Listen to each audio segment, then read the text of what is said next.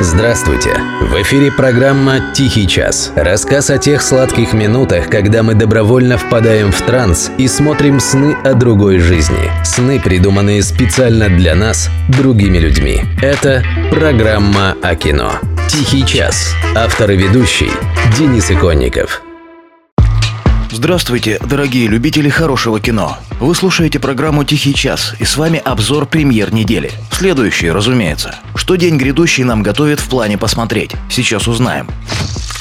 Студия Тимура Бекмамбетова-Базилевс выпускает широкий прокат семейную новогоднюю комедию «Елки-8» с Бузовой и Киркоровым. Или не выпускает. Вокруг этого конвейерного изделия сложилась непростая ситуация. Помните, может быть, как в сентябре месяце красноярцев сзывали на площадь мира, дабы они могли обеспечить фильму халявную массовку? И только вчера я услышал новость. Красноярцы смогут увидеть премьеру новых елок раньше других жителей страны, 14 декабря. В благодарность за участие, да. Но на самом деле, как бы на этом все и не кончилось. Крупнейшие киносети страны объявили восьмым елкам натуральный бойкот. Дело в том, что Базилевс планирует начать театральный прокат 16 декабря, а на 30 число месяца назначена сетевая премьера. Узнав об этом, Синема Парк, Киномакс, Синема Стар, Формула Кино и Каро дружно сказали «Уважаемая студия Базилевс, а не пойти ли вам куда-нибудь, например, в баню с друзьями? Это значит, сейчас мы обеспечим вам раскрутку, отрекламируем ваши поделия по самое не хочу, а в самые хлебные праздничные дни народ посмотрит его в онлайн-кинотеатрах, сидя по домам? Никак нет, отказать. Все верно. Но, как думается мне, в онлайн-кинотеатрах «Елки-8» тоже вряд ли поставят рейтинговые рекорды. Что не говори, а умение вовремя остановиться – очень полезный дар. Человек-паук «Нет пути домой» супергеройский блокбастер, который надеется выйти на допандемийные кассовые сборы. В касте фильма задействованы такие мастера, как Бенедикт Камбербэтч, Вильям Дафо и Джейми Фокс, что выглядит крайне интригующе. Это если на секундочку забыть, что играют они в фильме про затюканного жизнью ботаника, который по вечерам переодевается в трико в обтяжку и скачет по небоскребам, выпуская из рук специальные липкие штуки. Ну ладно, я знаю, знаю, сколько поклонников у Человека-паука и прочих супергеройских трусов на выпуск. Помню еще, как сам был ребенком, Поэтому вполне допускаю, что с кассовыми сборами у нового Спайдермена все будет в порядке. Да поможет ему великая паучиха, владычица финансовой бездны. А там и игра по мотивам подоспеет. Так что поздравляю, дорогие родители. Затаривайтесь билетами в кино и сразу же прикидывайте расходы на новые плойки и X-ящики. Ну или на видеокарты, которые сейчас стоят как Лада Гранта в базовой комплектации. Новый год же. Никто не говорил, что будет легко.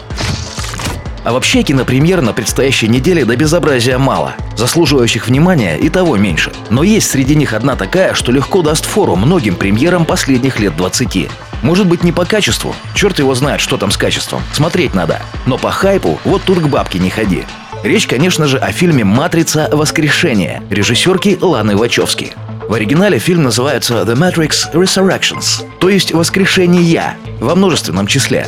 Для фильма воскресили главных героев легендарной трилогии – Нео Ривза и Тринити Энн Мосс. А вот агент Аэросмит оказался за бортом, как и фармацевт Морфеус в своем прежнем виде. Сыгравший его когда-то Лоуренс Фишберн сообщил, что Лана ему даже не позвонила. У меня на этот счет есть своя теория. Она основывается на том, что режиссерку Лану тоже когда-то в прошлой жизни звали Лоуренсом. Но это отвратительная, сексистская теория, поэтому я оставлю ее при себе. А если без шуток, то у меня есть надежда, что новая «Матрица» будет как минимум неплохим фильмом. По крайней мере, рекламный ролик картины дает на это надежду. В нем звучит песня «Белый кролик» группы Jefferson Airplane, в размашистой трейлерной аранжировке. И под это звуковое великолепие на фанатов «Матрицы» за две минуты вываливаются буквально тонны милого их сердцу фан-сервиса. От классических зеленых букв до мотоциклетных погонь и поединков в восточных интерьерах. В то же время визуально новая «Матрица», по крайней мере если судить по трейлеру, не похожа на старые, что в принципе тоже похвально, и намекает на какое-то развитие. В общем, чем Оракул не шутит, а вдруг получится что-то хорошее. Совсем скоро узнаем. А пока это все. Слушайте программу «Тихий час», смотрите хорошее кино и тук-тук, проснись, Нео. Матрица знает о тебе. Следуй за белым кроликом.